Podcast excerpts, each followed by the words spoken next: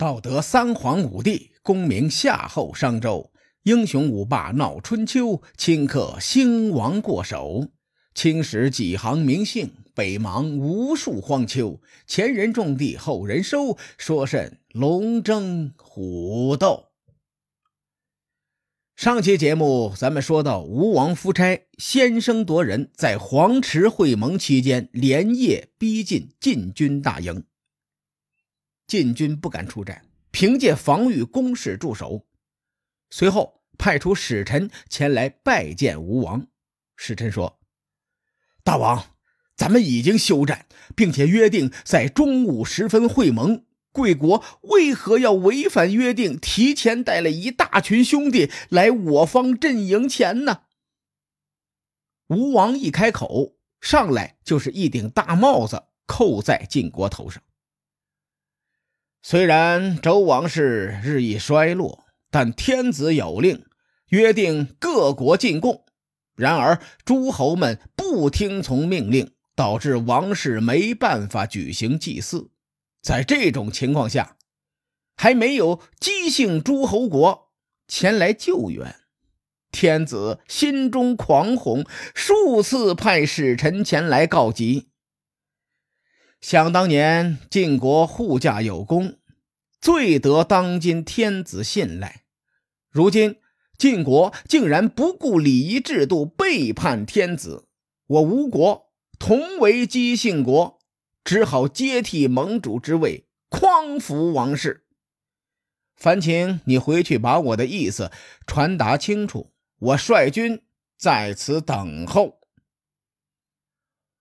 吴王这番话有一个历史事件，我得和大伙聊聊。在黄池会盟期间，周王室在位的天子是周敬王，敬是尊敬的敬。这位天子和晋国的关系非常密切。想当年，周敬王的爸爸周景王驾崩，这里的“景”是景色的“景”。周景王驾崩，周悼王继位，结果不到一年的时间，王子朝联合其党羽，弑君篡位，夺取天子之位。当时还不是国君的周敬王逃到晋国。而晋国也顺势起兵杀回王城，并且拥立周敬王上位。换句话说，没有晋国，就没有周敬王的今天。吴王将周敬王抬出来，指责晋国背叛天子，目的是占住大义，逼迫晋国低头。晋国使臣在听吴王说话时，不断察言观色，觉得吴王神色有些不太对劲。会谈结束后，晋国使臣没有耽搁，连忙回营通报。他将吴王的原话如此这般、这般如此的转述给了晋国高层。随后，众人散会，走出营帐后，这位使臣又私下找赵鞅说：“我在吴军大营中察觉到了吴王的脸色不对，一副心事重重的样子。”我推测吴国可能有事情发生，小则宠姬或者太子死了，又或者吴国有了内乱；大则越国起兵攻入吴国境内。现在吴王进退两难，我的意见是，咱们晋军先避其锋芒，吴军先破楚国，后克齐国，实力不容小觑。咱们晋国。别为了争盟主之位而与吴军斗得两败俱伤，不如退一步，静观其变。赵鞅点点头，很赞同这个方案。他当即转身进了中军帐，拜见晋定公。赵鞅劝谏说：“大王，当年分封诸侯时，吴国的先祖是周武王的长辈，臣下建议。”可以让吴国先歃血为盟。晋定公在位时，他对晋国的掌控力远不如前几代国君，因此晋定公也没反对，听从了赵鞅的劝谏。晋吴两国歃血为盟时，吴王夫差在前，晋定公在后。从形式上来说，吴王算是名义上的诸侯盟主。为了坐实盟主之名，吴军回师路上，吴王夫差又派王孙洛出使周王室。王孙洛面见天子时，跪伏在地，说了好长一通外交词。他说：“从前楚国胆敢不向周天子进贡，我吴王先君阖闾对此忍无可忍，率军与楚昭王一战，大获全胜。现在齐国比楚国更加不堪，简直是目无天子。夫差不忍王室无人匡扶。”因此，率军与齐国一战，万幸有上天庇护，我军再次大胜。夫差因为军事缠身，不能亲自前来，特地让臣下前来汇报。周敬王不仅对晋国有好感，对吴国也很有好感。这事儿我再和大伙说说。周敬王在晋国的扶持下成为天子，而王子朝则卷着周王室的典籍逃到了楚国。周敬王一直想找机会将他杀死，可惜那些年楚国势大，周敬王是有心无力。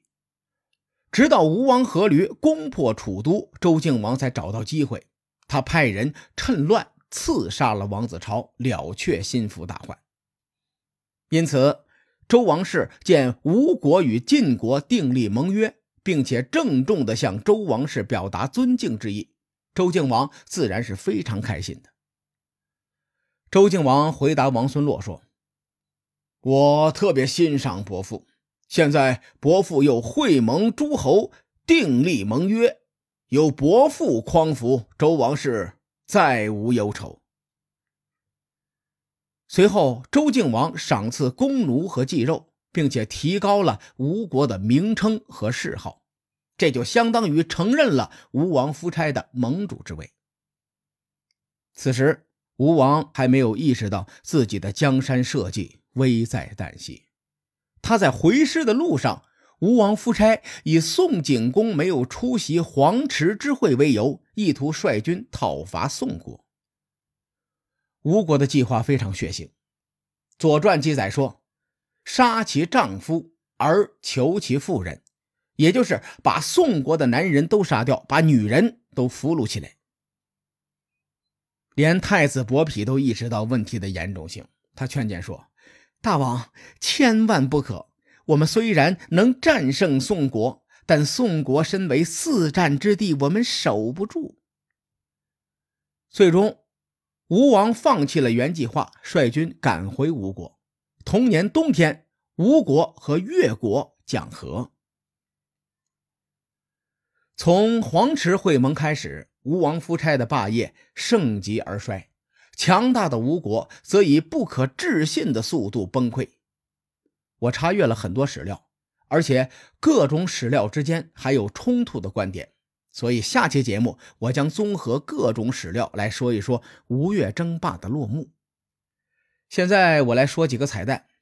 第一个是关于刚才咱们介绍的周敬王。周敬王死于公元前四百七十六年，在位共计四十四年。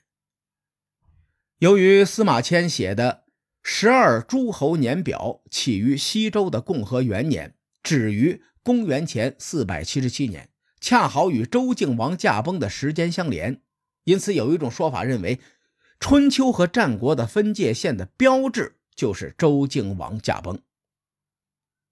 这个说法是从史料的时间线上划分的，我不是很认可这种说法，所以当做一个彩蛋和大伙说说。第二个彩蛋是关于王子朝的，这涉及了两个千古之谜。首先。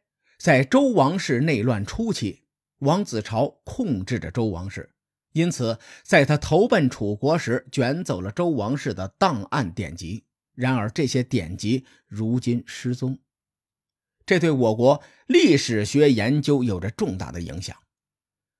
细心的小伙伴能够发现，我们这期节目很多史料都是参考《春秋》以及《春秋三传》为蓝本，夹杂着诸如《国语》。《竹书纪年》《史记》《吴越春秋》等书籍，这些书籍中很多的原始史料都是来源于鲁国的国史，记录视角有地方志的特点，不是很全面。而从逻辑上推断，最权威的史料应该来源于周王室的档案和典籍。可惜，由于战乱或者是其他未知原因，这些史料至今下落不明。由于这个原因，再牛的史学家都不敢说自己对春秋的认识是正确的，因为极有可能在未来某个时间，考古发现新的史料，颠覆我们对春秋的认知。其次就是老子辞周隐退之谜，很多人都知道。